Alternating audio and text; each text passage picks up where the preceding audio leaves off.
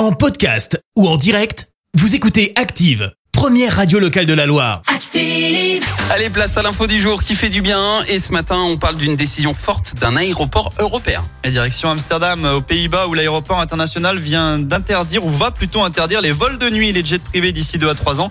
Objectif, réduire les émissions de gaz à effet de serre et les nuisances sonores.